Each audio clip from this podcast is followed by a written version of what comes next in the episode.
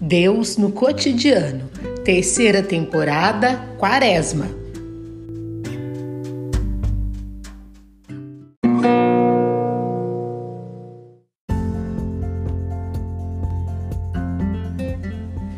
Primeiro dia, Evangelho de São Mateus, capítulo 6.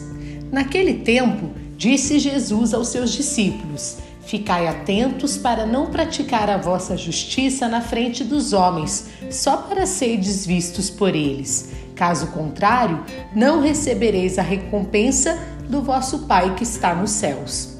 Por isso, quando deres esmola, não toques a trombeta diante de ti, como fazem os hipócritas nas sinagogas e nas ruas, para serem elogiados pelos homens.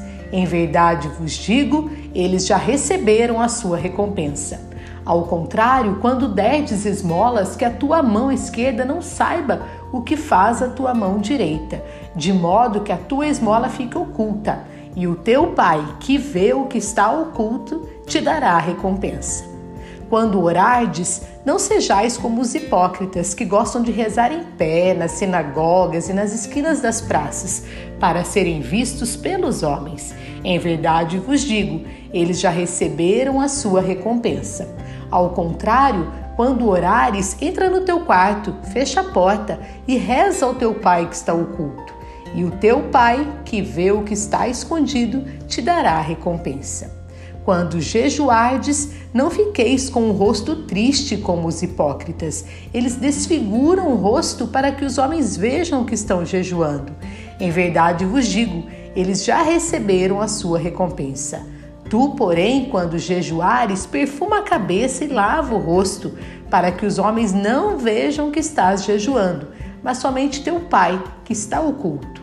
E o teu Pai, que vê o que está escondido, te dará a recompensa.